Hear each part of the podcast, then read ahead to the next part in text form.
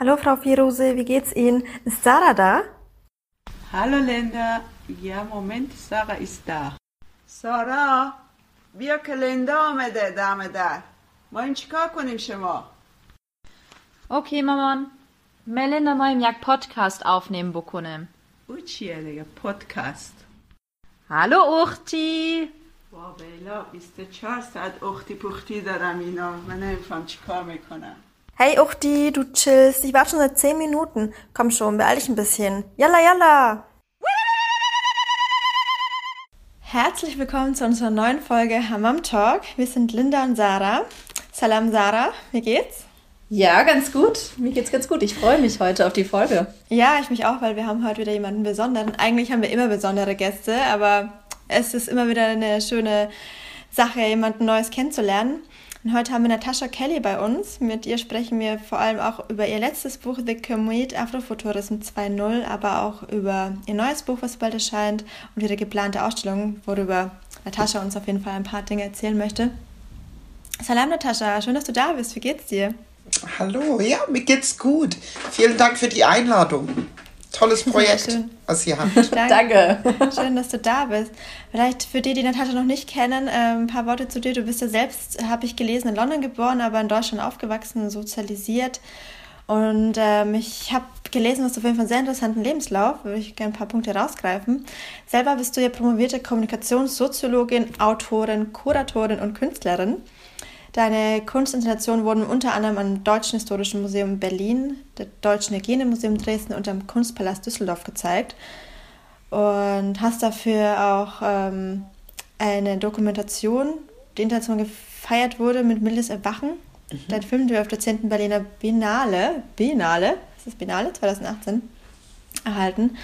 Ähm, und das, darum ging es unter anderem um deine Installationen, Screenings, da folgten in der Bundeskunsthalle Bonn, Museum für moderne Kunst, Frankfurt und vieles mehr. Ich, kann, ich glaube, ich könnte endlos viel erzählen. Du hast auf jeden Fall super viel gemacht.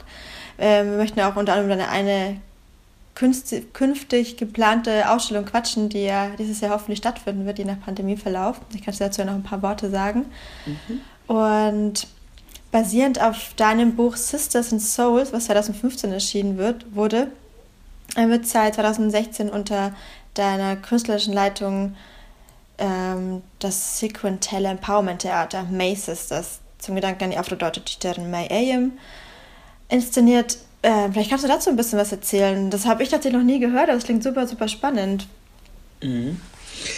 Ja, ähm, My Sisters ist tatsächlich eine, ein Empowerment-Theater. So würde ich das heute beschreiben, was sich wirklich zu einem Empowerment-Theater entwickelt hat.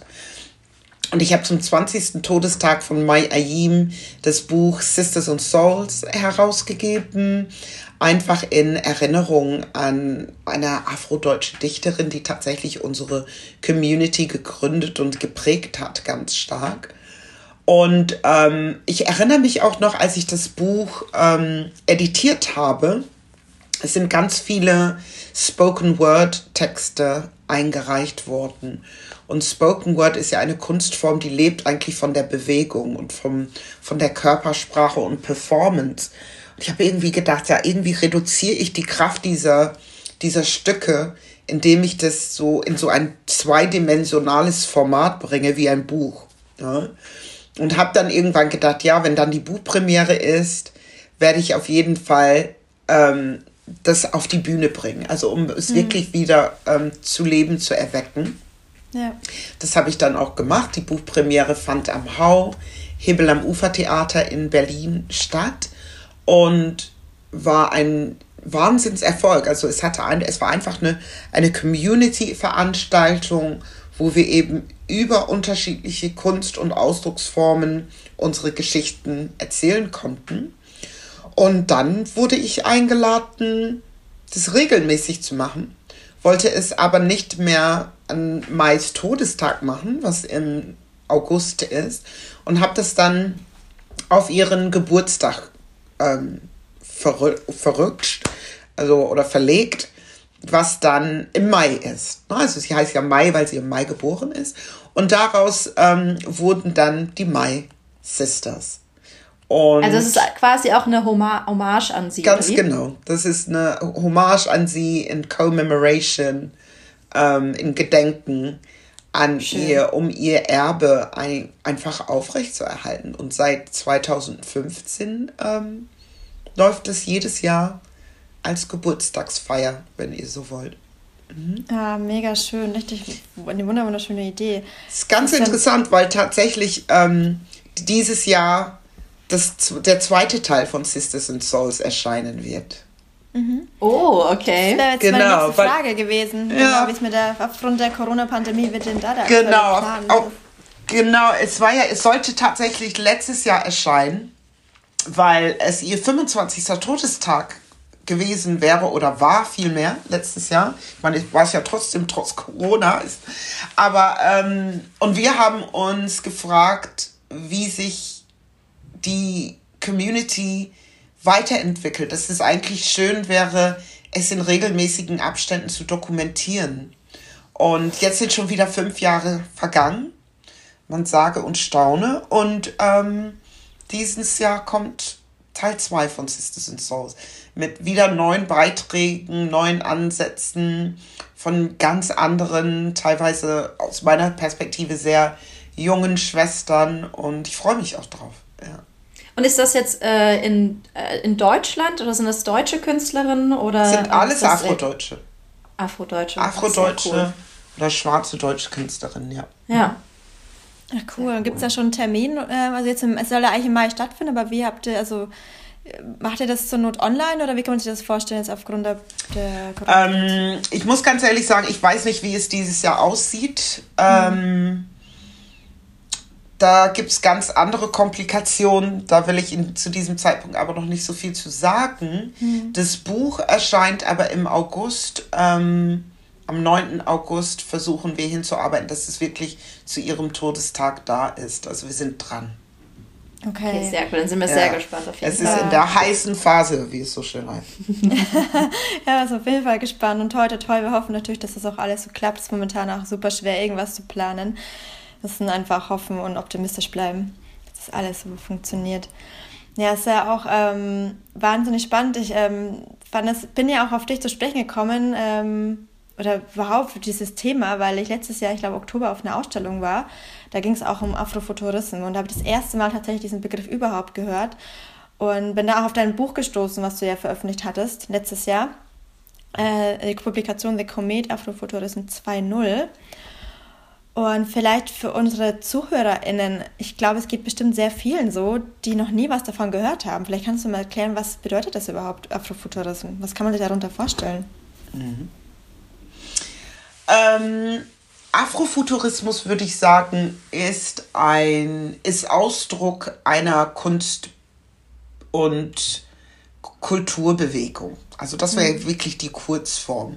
Also ähm, es ist sowohl Methode als auch Methodologie. Also auf der einen Seite geht es um die Art, sich auszudrücken und auf der anderen Seite das Vehikel, womit wir uns ausdrücken können. Also es ist zweierlei sozusagen. Und ähm, Afrofuturismus ist eigentlich so alt wie die Versklavung selbst. Weil ähm, die Grundidee des Afrofuturismus ist ja eigentlich eine politische Idee und es geht um die Befreiung von schwarzen Menschen. Und versklavte Menschen haben ja ähm, ihre Idee von Zukunft war ja die Freiheit. Ja. Da haben sie ja alle hingestrebt und ähm, dafür gekämpft und so weiter und so fort. Und wir sind natürlich einige hundert Jahre später weitergekommen, aber wenn wir uns die aktuellen politischen Situationen ansehen, weltweit, dann würde ich sagen, haben schwarze Menschen noch nicht die vollen Menschenrechte erreicht. Ja. Ähm, wir haben ja gerade die aktuelle politische Debatte hier in Deutschland zu Rassismus seit letzten Sommer. Und der Schutz vor Diskriminierung und Rassismus ist eigentlich ein Menschenrecht. Also das, was wir hier machen, ist immer noch Menschenrechte zu diskutieren. Und der Afrofuturismus geht im Prinzip so weit zu sagen, ähm, wir inzwischen dürfte es ja klar sein, wogegen wir kämpfen, aber wofür kämpfen wir eigentlich? wie sieht tatsächlich diese rassismusfreie Gesellschaft aus? Und es ist im Prinzip ein Motor, um die Imagination jenseits eurozentrischer Strukturen anzuregen. Mhm. Weil die mhm. Kritik an dem Eurozentrismus ist eben, dass es auch die Imagination, die Vorstellungskraft und Vorstellungswelt ja eingegrenzt wird durch die Strukturen, in denen wir uns befinden. Und der Afrofuturismus, der geht darüber hinaus sozusagen und erlaubt jenseits dieser Strukturen Zukunft zu gestalten, wo schwarze Menschen schwarz sein dürfen. Ja. Also es geht quasi nicht nur ähm, um Black Excellence, wie das oft manchmal vielleicht verstanden wird, sondern einfach tatsächlich um die Basic Menschenrechte. Es geht um Basic Menschenrechte. Ja, weil Afrofuturismus ist ein politisches Projekt. Das wird ja häufig vergessen.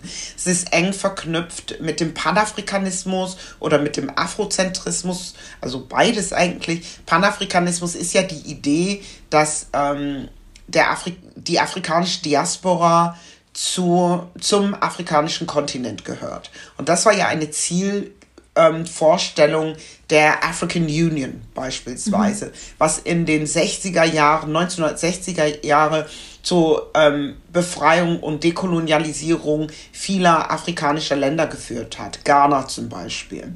Mhm. Und auf ja. Grundlage der Sankofa-Philosophie konnte dann im Prinzip diese Unabhängigkeit oder die Unabhängigkeitsprozesse eingeleitet werden.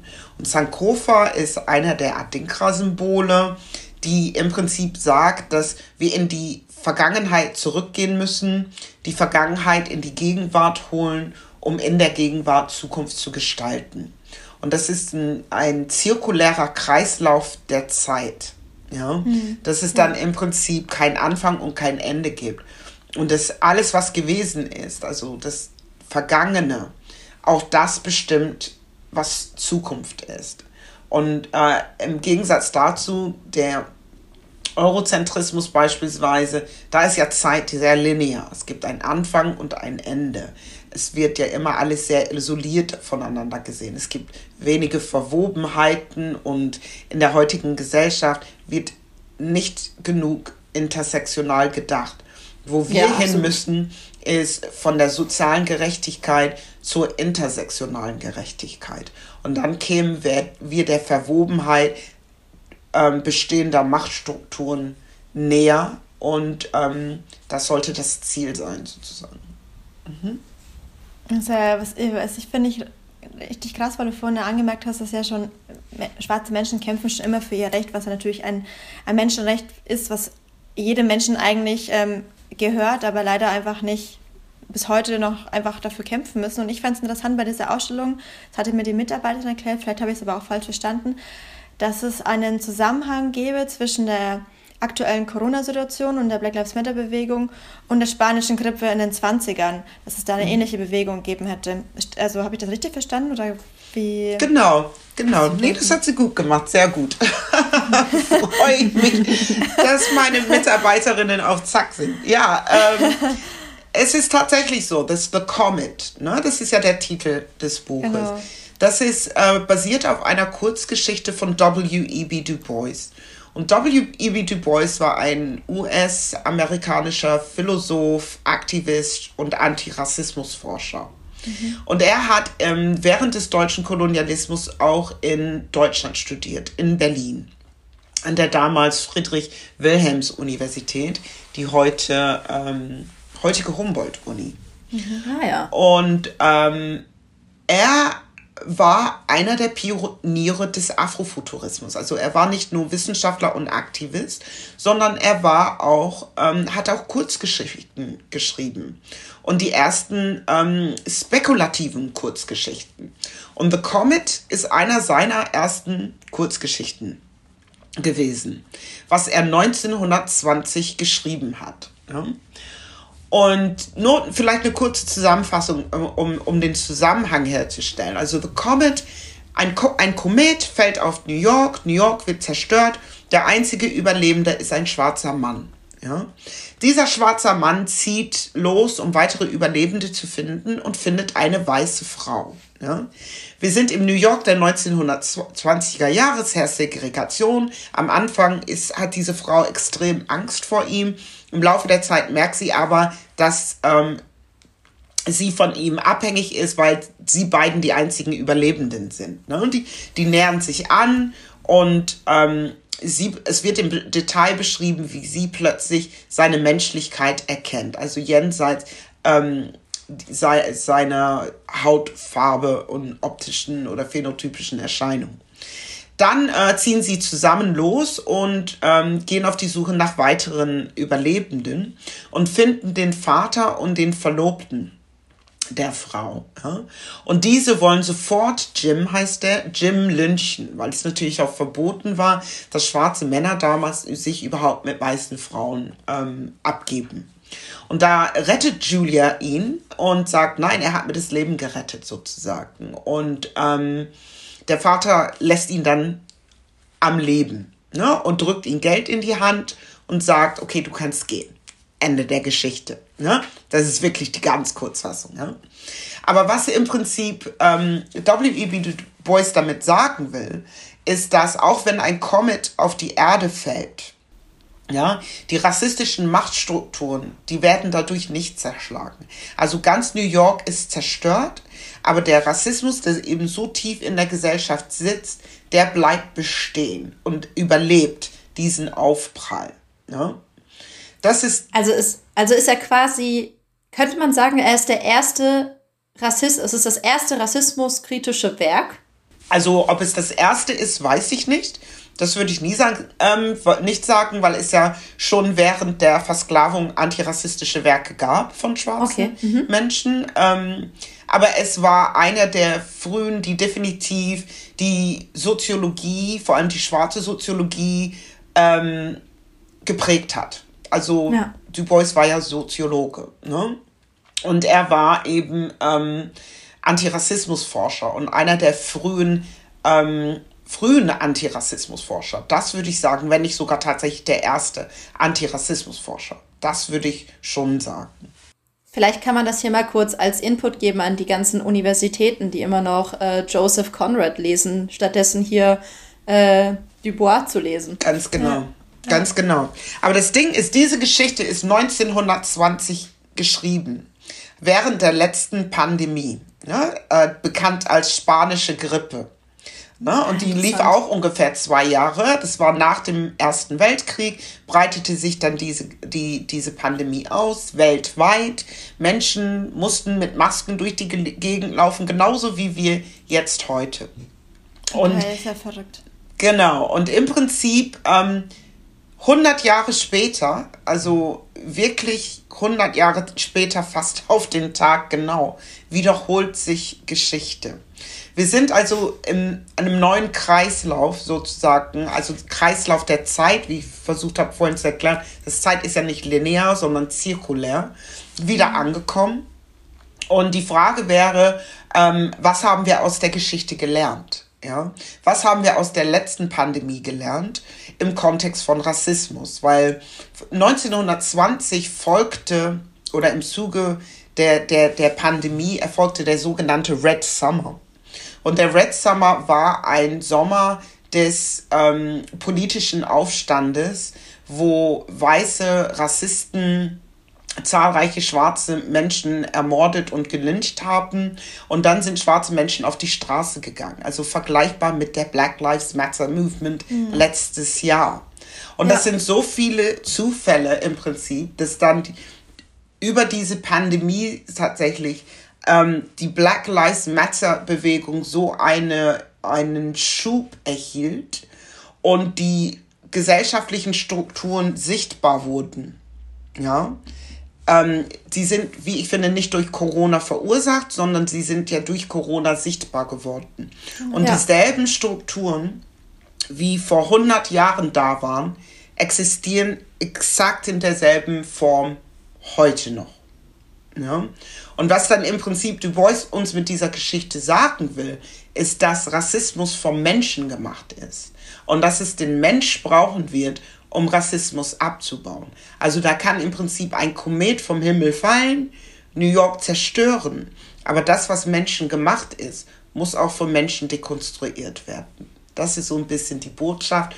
Und als dann im Prinzip letztes Jahr im Zuge der Ausstellung, von der du sprichst, wurde die, das Ganze dann eben über die Kunstwerke, die ich da kuratiert habe, mhm. auch nochmal visualisiert. Genau im Prinzip diese Verhältnisse und diese Entwicklung. Mhm. Eigentlich krass, dass dieses Konzept ja. also wirklich schon ewig zurückreicht und man, also ich zum Beispiel noch nie so wirklich davon gehört habe, wahrscheinlich aber indirekt, dass sich natürlich auch äh, in der Kunst, Kultur, Musikszene, Filmszene ja auch äußert. Zum Beispiel, bestes Beispiel, der Film, der wann kam er raus? 2018, Black Panther, was mhm, ja auch genau. eine, eine Ausdrucksweise von äh, Afrofuturismus ist. Und weil du ja auch vorhin meintest, ähm, dass wir praktisch aufzeigen möchten, was wir gelernt haben oder nicht gelernt haben aus der Geschichte, die jetzt 100 Jahre zurückreicht. Gibt es etwas, wo du sagen würdest, wir haben etwas gelernt oder sagst du, okay, wir sind immer noch, es gibt immer noch so viel zu tun, das gibt es auf jeden Fall, aber siehst du da irgendwie einen Hoffnungsschimmer? Du sagst, okay, das ist im Vergleich vor 100 Jahren Natürlich haben wir uns weiterentwickelt. Also ich, wir sind ja Gott sei Dank nicht auf demselben Stand wie vor 100 Jahren. Ja.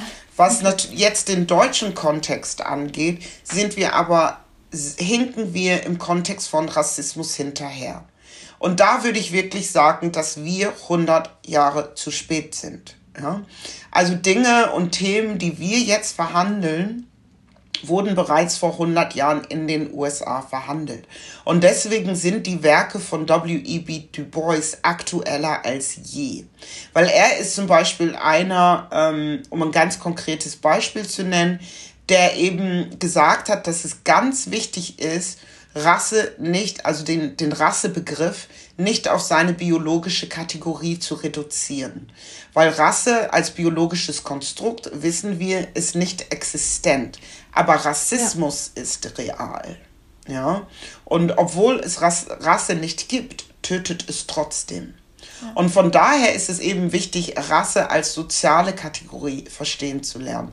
Und leitete damit den sogenannten Racial Turn ein. Wir stehen wirklich vor exakt 100 Jahren ungefähr.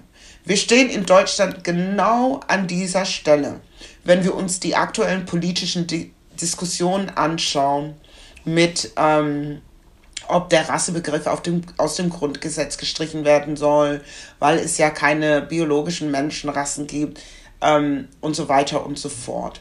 Und ich glaube, dass da in der Hinsicht sind wir sehr spät, ja, und könnten tatsächlich sehr viel aus der Vergangenheit lernen. Und wie du schon sagst, W.E.B. Du Bois ist in der deutschen Soziologie kaum bekannt. Ja. Ja. Gar nicht. Ich ja. habe Soziologie studiert und.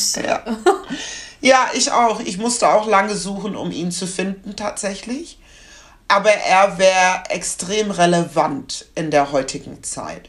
Und durch die Arbeit, die ich mache, versuche ich eben vor allem schwarze Philosophen, schwarze Wissenschaftlerinnen, schwarze Feministinnen sichtbar zu machen ähm, und im Prinzip ihre ähm, ja, eine, eine, eine, sie zu verorten im Kanon, weil ähm, wir, wir brauchen dieses Wissen.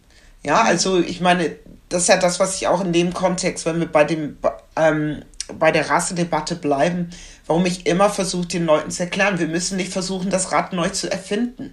Aber da es eben schwarze Wissensproduktionen sind, werden, werden diese Ergebnisse nicht anerkannt. Und das ist auch eine Form von Rassismus, den institutionellen Rassismus, was ganz stark in Universitäten herrscht und sich eben in Form von epistemischer Gewalt zeigt. Ja? Also schwarzes Wissen wird nicht anerkannt und hat nicht dieselbe Gültigkeit oder Wissenschaftlichkeit wie eben ähm, eurozentrisches Wissen. Und das ist hoch problematisch weil dann Konzepte beispielsweise von ihrem Ursprung abgelöst werden und dann eben dubiose Debatten, dubiose politische Debatten, wie sie momentan hier geführt werden, entstehen. Ja. Das hat, glaube ich, auch Art Schäbe immer äh, kritisiert in, äh, an, an, an Joseph Conrads Buch, dass ähm, das hier so auch in Europa so wahnsinnig gefeiert wird mit Heart of the Darkness ähm, und eigentlich nie über wirklich schwarze Soziologen, Philosophen und Theoretiker gesprochen wird im Kontext. Genau, und da möchte ich auch eine Unterscheidung machen zwischen afrikanischen Philosophen ja. und Philosophen aus der afrikanischen Diaspora. Weil ich finde, das ist auch ganz wichtig, weil schwarz wird ja auch immer, und, oder die sozialpolitische Selbstbezeichnung schwarz wird ja immer auch gerne homogenisiert. Ja. ja. Und ähm, wir werden ja dann immer ähm, in einem afrikanischen, welchen auch immer Kontext verortet. Ja. Und, und ich bin Panafrikanistin und ich glaube tief und fest, dass die Diaspora zu, zum Kontinent gehört. Aber in der Diaspora sind eigene Philosophien entstanden.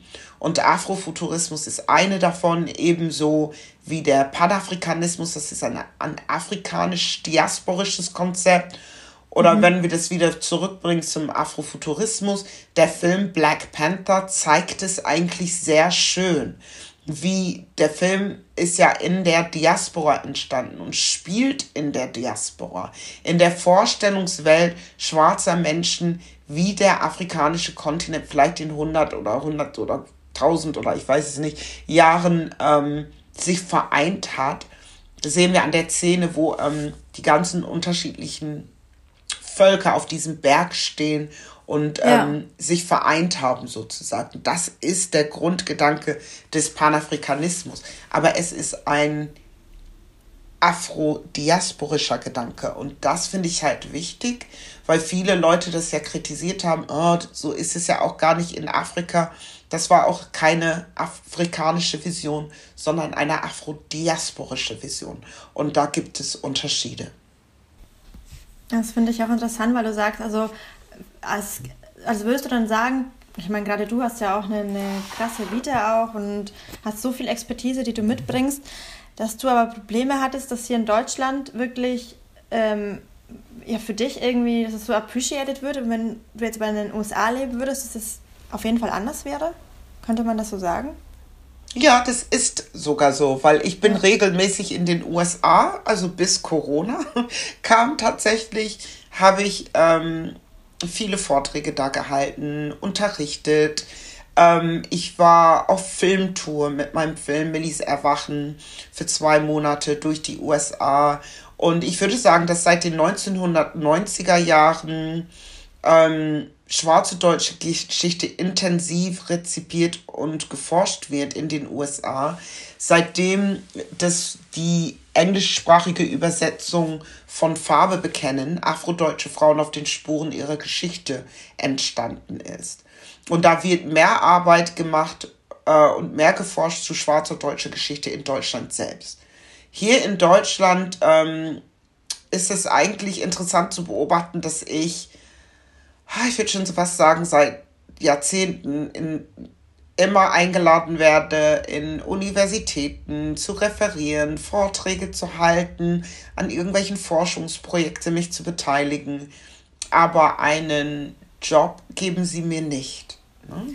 Es ist halt immer dieses Ding, ja, wir sind immer noch die Gastarbeiterinnen, wenn ich den ja. Begriff benutzen mhm. darf. Ja, ja. Ähm, wir sind eingeladen, unser Wissen dazulassen und dann wieder zu gehen. Und dieses Wissen wird dann letzten Endes tatsächlich missbraucht, ja, in der Form, dass es sich andere weiß positionierte Wissenschaftlerinnen für ihr eigenes Fortkommen nutzen. Würdest du sagen, dass der Unterschied zu den ähm, Vereinigten Staaten der ist, dass dort einfach die Forschungsgelder eher da sind und hier in Deutschland das einfach nicht, ähm, äh, also nicht, nicht vorhanden ist, aber dass ähm, das nicht unterstützt wird finanziell, die Forschung? Die Resources ist definitiv ein ganz gravierender Punkt. Ähm, und auch Facilities. Ne? Es braucht ja mhm. Einrichtungen, du brauchst ja Raum sozusagen. Raum, Geld, Zeit, das sind ja immer diese Marktfaktoren, hätte ich gesagt. Aber wir haben ja auch in den USA eine lange Institutionalisierung von schwarzen Studien, was ja in mhm. der Civil Rights Movement sozusagen begann in den 1960er Jahren. Also in der Hinsicht sind sie auch schon sehr viel weiter. Ähm, tatsächlich Diversität zu leben und nicht nur darüber zu reden. Diversität ist ja nicht das Ziel. Das ist ja das, was Deutschland immer falsch macht, sondern es ist der Anfangspunkt einer, Ne? Wir müssen ja bei Diversität anfangen und nicht sagen, oh, wir haben jetzt einen Mitarbeiter of Color, jetzt sind wir divers. Ja? Also die, die rollen ja das, das, das Ganze verkehrt rum auf hier. Ne? Diversity war ja ein Widerstandskonzept, ja? was letzten Endes ähm, Erzielen Gleichberechtigung als Ziel hatte. Ähm, und ist der Startpoint ist sozusagen ähm, im, in der Multiperspektivität, was eben Diversity heißt, und nicht das, äh, das, das Ziel. Also wir, wir, wir verdrehen hier in Deutschland immer gerne Konzepte. Wenn sie hier ankommen, sie werden dann entpolitisiert und weiß gewaschen. Ja, und dann ähm, wundern sie sich, warum es nicht funktioniert. Da, dadurch werden dann eben Phänomene wie Rassismus, wie auch lange Zeit Sexismus auf ähm, eine individuelle Ebene reduziert. Dann gibt es irgendwann eine Quote und dann fangen alle an zu schreien, warum sich die Strukturen nicht verändern. Ne? Und merken nicht, dass wir an der falschen Stelle angesetzt haben. Wenn wir natürlich Strukturen verändern wollen, dann müssen wir auf der strukturellen Ebene ansetzen. Und dann wären wir auch schon bei meinem neuen Buch, weil ich glaube, ich habe mich ja, da drin ausgelassen. ja, ich habe mich da, ich habe mich nach dem Sommer letzten Jahres so geärgert über die Art und Weise, wie ähm, das Thema Rassismus hier in diesem Land verhandelt wird. Es wird so reduziert auf Einzelerfahrungen. Und Einzelerfahrungen sind wichtig, Erfahrungswissen ist wichtig, um eben auch Alltagsrassismus ahnden zu können. Aber ja. Rassismus ist mehr als das, mehr als die Summe einzelner Rassismuserfahrungen. Rassismus ist strukturell.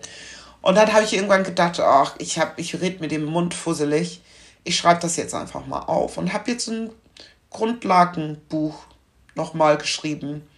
Also was ja, das heißt, wird jetzt im April rauskommen, oder? Genau, das kommt am 23. April im Atrium Verlag und kann schon vorbestellt werden. Und ich glaube, die größte Herausforderung an diesem Buch für mich war, dass ich die breite Masse erreichen wollte und wirklich versucht habe, meine Wissenschaftssprache runterzubrechen. Oh, das ist sehr schwierig. Das äh, ja. kann ich ganz gut nachvollziehen. Ja, Hast du denn auch Handlungsmaßnahmen ähm, in deinem Buch? Nee, weil wir müssen ja erstmal überhaupt das Problem erkennen, bevor wir Lösungsansätze ja. suchen. Und das ist ja genau mein Argument. Dass bevor, wir können ja nicht lospreschen und sagen, wie jetzt der Kabinettausschuss für Rechtsextremismus und Rassismus einen 89-Punkte-Plan aus dem Hut ziehen, aber nicht wissen, was Rassismus ist.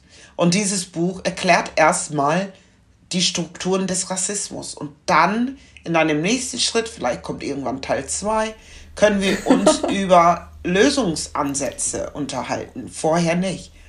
Ja das merkt man auch, wenn man die ganzen Diskussionen sich, finde ich, anschaut, dass wir, ähm, also es ist halt unsere deutsche Art wahrscheinlich auch hier, ne? Wir wollen immer direkt Lösung. Wir können gar nicht erst über etwas reden und das Problem einfach benennen, sondern es müssen auch immer direkt Lösungen genannt werden. Ganz genau. Und das ist wirklich ein Problem, vor allem, wenn diejenigen, die die Definitionsmacht in dieser Thematik haben, nicht von Rassismus betroffen sind. Dann ist es hochproblematisch, ja. Da sind wir auf jeden Fall gespannt. Also, ja, 23. April ist ja schon bald. Das wäre auf jeden Fall ähm, anschaffen. Es ist, ich glaube, ist es aber dann für dich auch so eine Art, weil ich kann mir vorstellen, dass das natürlich auch super frustrierend ist, vor allem wenn man auch so viel schon geschafft hat in seinem Leben und dabei immer wieder um diese Anerkennung irgendwie indirekt kämpfen muss oder sie einfach nicht bekommt, die einem zusteht. Und, und einfach dieses Thema einen natürlich auch, es ist super kräftezehrend. Also ich merke das auch durch unsere Arbeit, dass wir manchmal wirklich auch erschöpft sind und ich will gar nicht wissen, wie es dann auch Menschen geht, die wirklich krass aktiv sind, die auch noch vielleicht äh, noch, noch krasser von Rassismus betroffen sind. Ist es für dich auch so eine Art, irgendwie, um diesem ohnmachtsgebenden Gefühl auch entgegenzukommen, indem du das vielleicht auch alles aufschreibst, weil du sagst, okay, ich muss jetzt irgendwas machen. Ist, wie, wie gehst du damit um? Ja, das Schreiben ist ja tatsächlich eine schwarze feministische Strategie. Ne? Also mhm. da haben schon ähm, Feministinnen, schwarze Feministinnen wie Audre Lorde oder Patricia Hill Collins schon darüber geschrieben. Ähm, und zwar ein ganz konkretes Beispiel. Wir mussten uns ja erst, ähm, in Englisch sagt man, write yourself into existence. Ne? Also durch Selbstbenennungen konnten wir ja überhaupt existieren. Vorher waren wir ja gar nicht da. Ja? ja? Ja, Und deswegen war das Schreiben schon immer eine Handlungsstrategie, eine, eine schwarze feministische Handlungsstrategie, um eben auch Politik zu machen, ohne Teil des Systems zu sein. Ne? Also ohne ähm, sich auch vor allem, es gibt ja unterschiedliche Strategien, entweder kannst du gegen Narrativ schreiben, oder du kannst, und das ist jetzt, um das mit dem Afrofuturismus zu verbinden, der, ähm, da schreibst du nicht entlang bestehender Strukturen, sondern frei davon.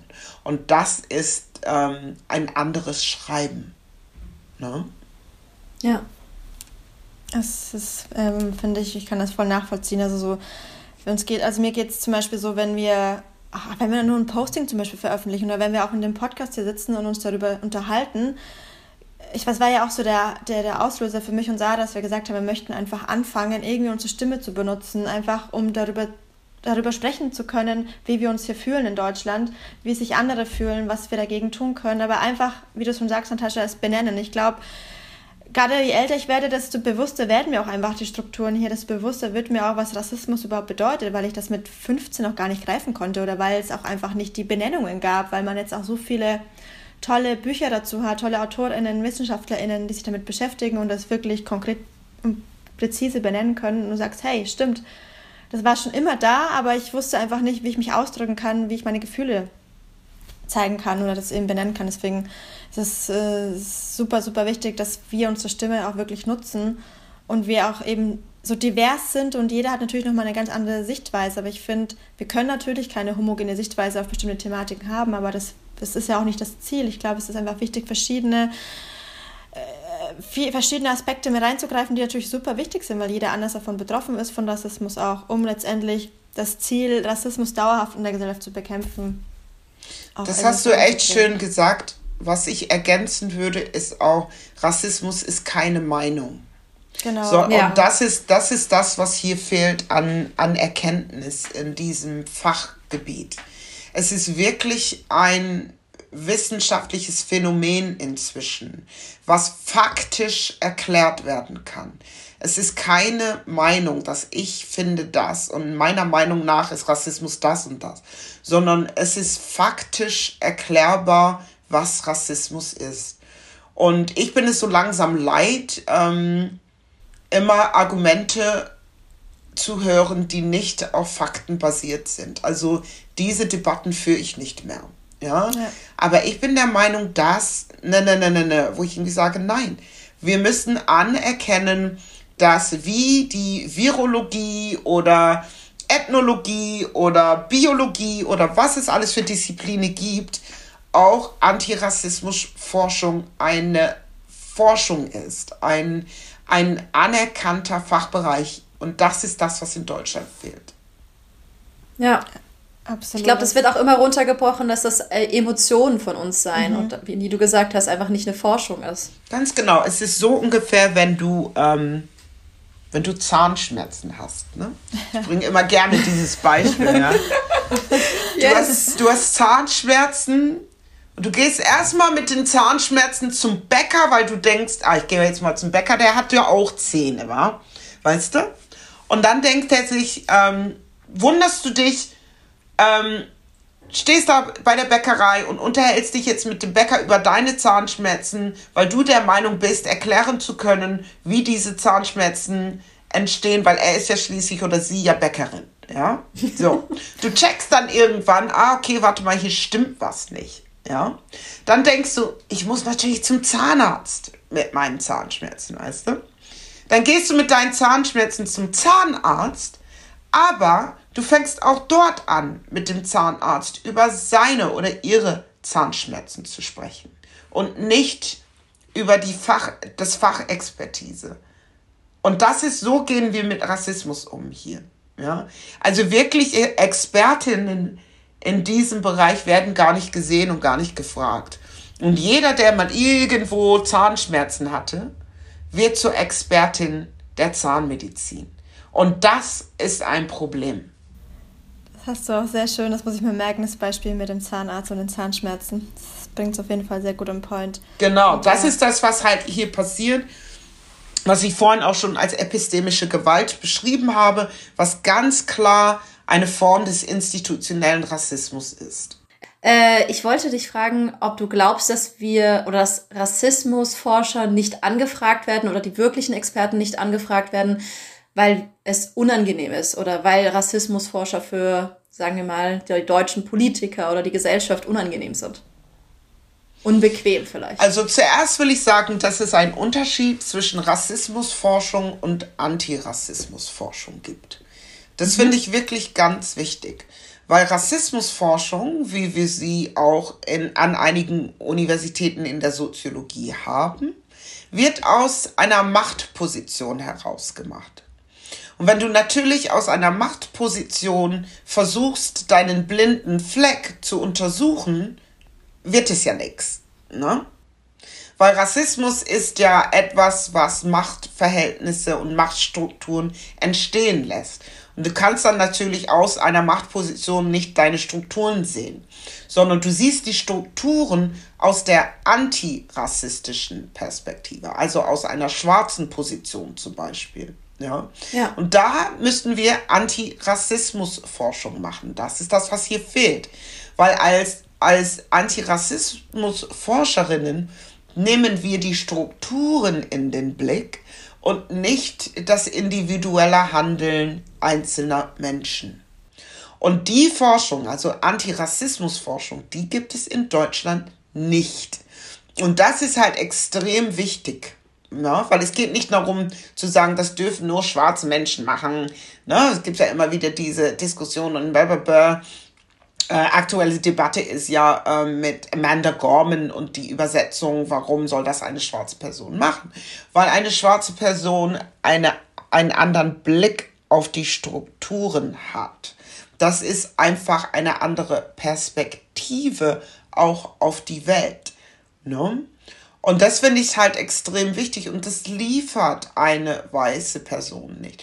Und ich bin der Meinung, dass weiße Menschen einfach aufhören müssen, Objektivität und Neutralität auch in ihrer Forschung für sich zu beanspruchen, weil sie sind nicht objektiv und sie sind nicht neutral. Sie schreiben, sie forschen, sie erzählen aus einer ganz bestimmten Perspektive und haben eine ganz, ganz bestimmten Blick auf die Welt. Und solange das nicht anerkannt wird, drehen wir uns hier ständig im Kreis und werden Rassismus auch strukturell nicht abbauen können. Ja.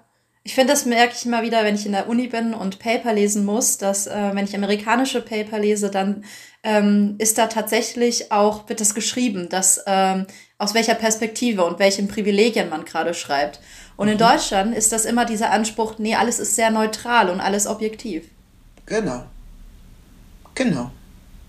Das erinnert mich auch an unser Studium zurück, Sarah. Auch in, in Bamberg haben wir zusammen Orientalistik studiert und ich habe selber Eltern, aus Syrien kommen und habe natürlich nochmal eine ganz andere Perspektive aus, auf Themen, die zum Beispiel mit dem Islam oder mit der syrischen Kultur zusammenhängen.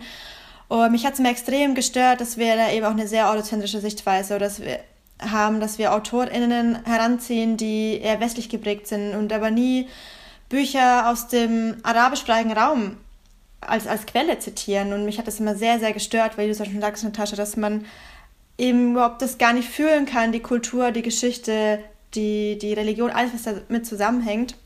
Das hast du ja auch genauso wie in den deutschen Talkshows, wenn dann irgendwie über, keine Ahnung, Islam in Deutschland gesprochen wird, dann sitzen da auch ein paar weiße Deutsche, die dann darüber sprechen, ob wir Islam in Deutschland brauchen oder nicht. Ich mir dann ladet doch mal jemanden renommierten ein, jemanden WissenschaftlerInnen ein, die, die eine Expertise in dem Fach haben. Und ich glaube, das zieht sich in alle, alle Gebiete durch, was natürlich auch super frustrierend ist und ein, auf jeden Fall noch ein sehr, sehr langer Weg ist. Absolut. Meistens werde ich an dieser Stelle gefragt, ja, heißt es denn beispielsweise, dass ähm, weiße Personen nicht über die Versklavung schreiben sollen? Ne? Und das, darum geht es ja nicht. Denn ähm, Versklavung, an der Versklavung beispielsweise waren ja weiße Personen beteiligt. Sie sollen ja über die Versklavung schreiben und welche Rolle weiße Personen da drin hatten. Ne? Ja. Und nicht, welche Rolle schwarze Personen und wie sich der Versklavte vielleicht gefühlt haben könnte als. Und das sind tatsächlich Geschichten, die auch im Antirassismus-Diskurs fehlen. Ne? Ja. Historische Aufhau Aufzeichnungen des Weißseins. Ja? Weil Weißes heißt es dann ja immer, ja, aber das ist ja doch selber rassistisch und ist das nicht Segregation? Nein, I'm calling you in. Ja? Schreibt doch aus eurer weißen Perspektive zu Rassismus. Schreibt doch aus eurer weißen Perspektive zum Orientalismus oder welche Konzepte ihr auch irgendwie hier erfunden habt. Was ist nämlich, wo sich der, das Weißsein darin befindet. Ja, also wir brauchen diesen Art der Empathie in den Wissenschaften nicht mehr. Also da muss sich wirklich einiges ändern. Ja. Das können wir auch schon anfangen, wenn wir überhaupt mal in unserer Schule äh, die Geschichte umkrempeln und äh, über Kolonialismus sprechen. Genau. Zum ja, Beispiel. Ja, voll. Also wenn ich mir überlege, ich als ich angefangen habe, mich wirklich bewusst mit dem Thema Rassismus zu beschäftigen. Ich meine, in der Schule wurde uns immer Kant als der Philosoph schlechthin dargestellt. Und erst zum Alter merke ich, alter Kant war ich voll der Rassist. Also, dass man das einfach in der Schule nicht beigebracht bekommt. Und ähm, dass so ein verzerrtes Bild einfach einem vermittelt wird und ähm, das, ähm, ich hoffe natürlich, dass das sich in den nächsten Jahren ändert, aber da sehe ich äh, momentan wirklich äh, mit Bauchschmerzen entgegen, wenn ich mir vorstelle, dass vielleicht meine Kinder ähm, das immer noch, dass man das eigentlich selber studieren muss, um das herauszufinden, finde ich super traurig und das ähm, ist nicht mein Anspruch an ein Bildungssystem.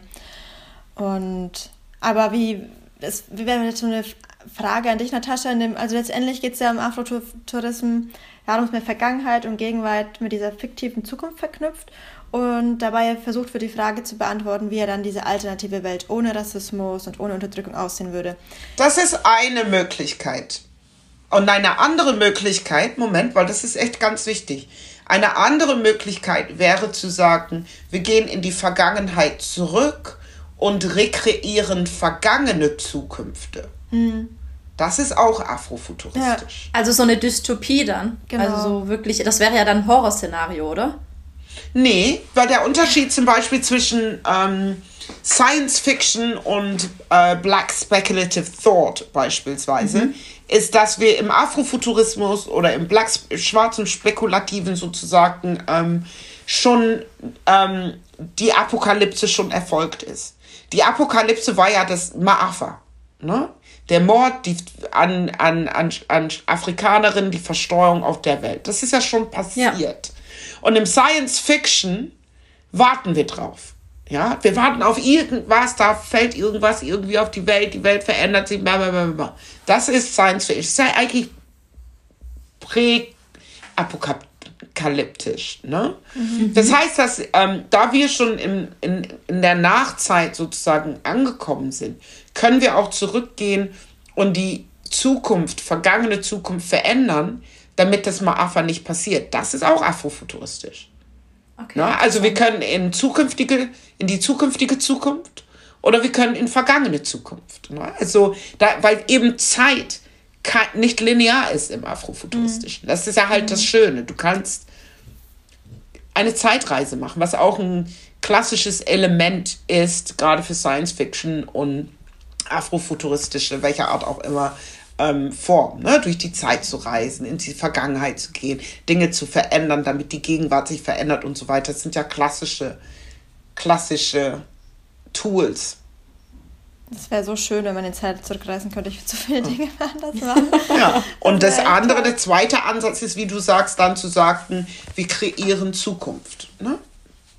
Ganz und klassisch. den Ansatz betrachtet, äh, deine, meine, was mich das wie würde für dich diese Welt aussehen, wenn eben schwarze Menschen selbst bestimmen könnten, wie und wo sie ihre Zukunft gestalten? Wie, was wäre für dich die perfekte, die perfekte Welt? Wie würde das ausschauen? Was müsste sich ändern?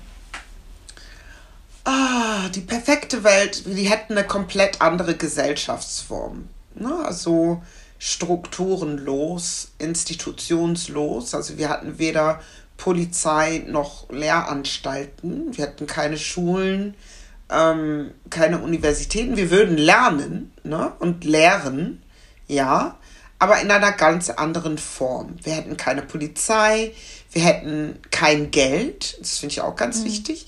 Wir hätten auch keinen Kapitalismus, ne? also kein Marktwirtschaftssystem, wie wir es hier mhm. haben.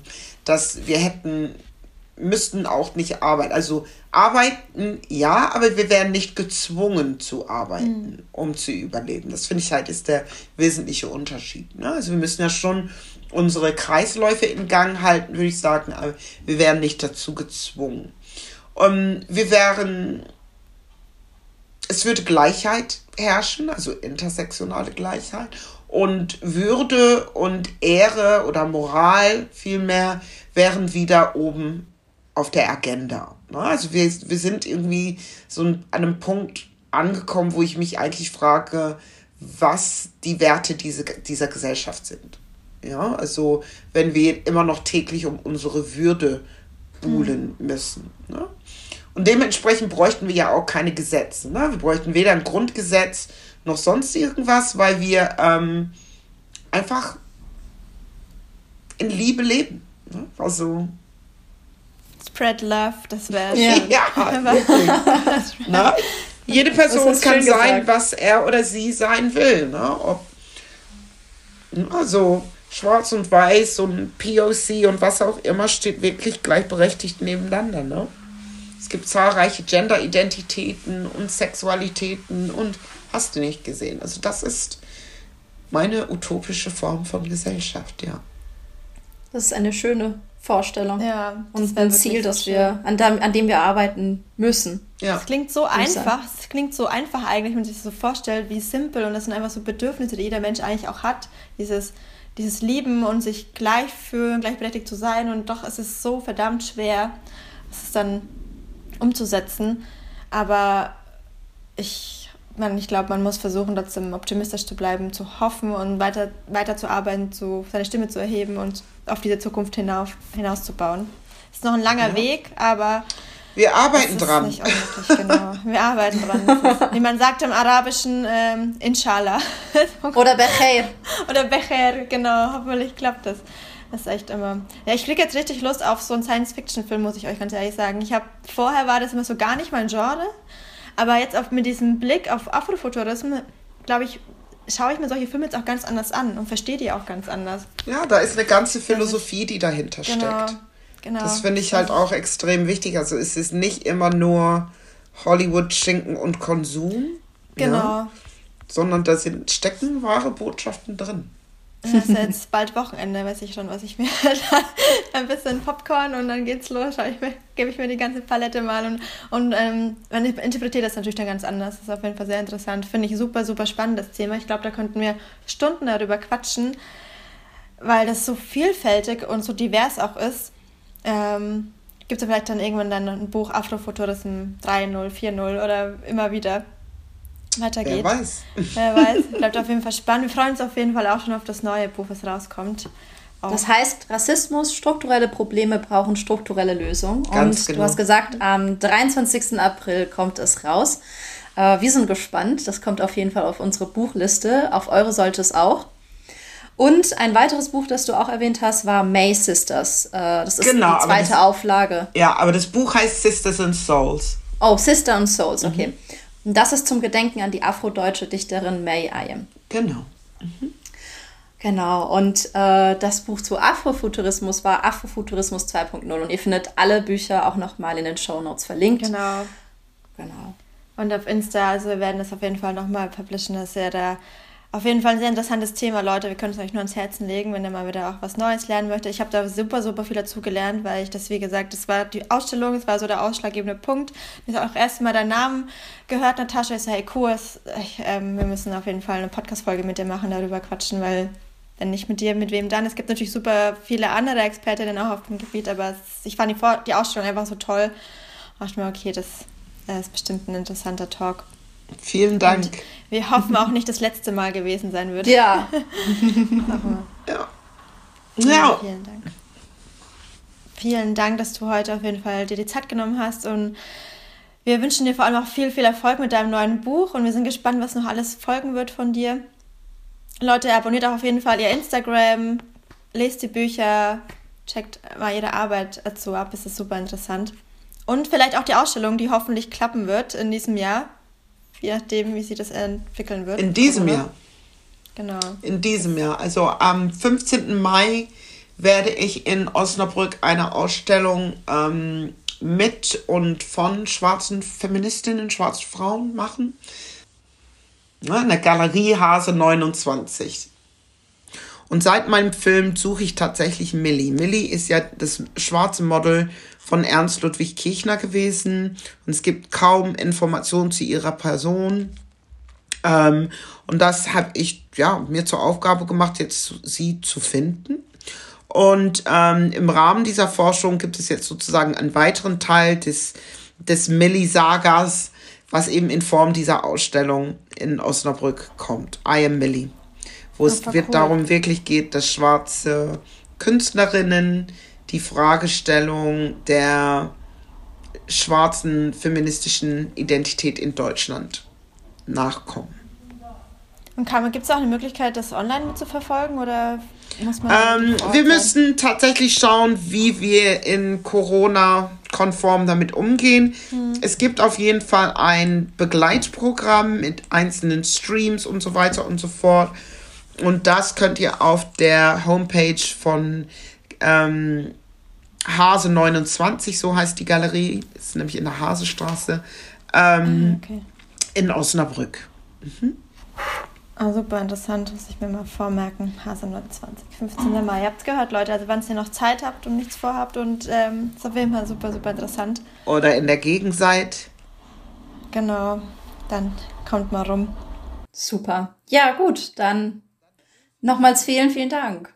ja, ich habe zu danken. Und ja, bis vielleicht in live. Ja, mal wieder. super schön. Genau, also das wäre sehr, sehr schön. Dann Genau, und auch falls ihr, liebe Hamamis, äh, Feedback oder Fragen zu der Folge habt, schickt uns dann jederzeit gerne auch eine DM. Und wie gesagt, wir äh, lesen vor allem Nataschas Buch bzw. Bücher, eben auch zum Thema schwarzer Feminismus unter anderem. Folgt ihr auf Insta und wir freuen uns, wenn wir euch wieder in drei Wochen hören. Habt einen guten Start in den Tag. Salam. Salam.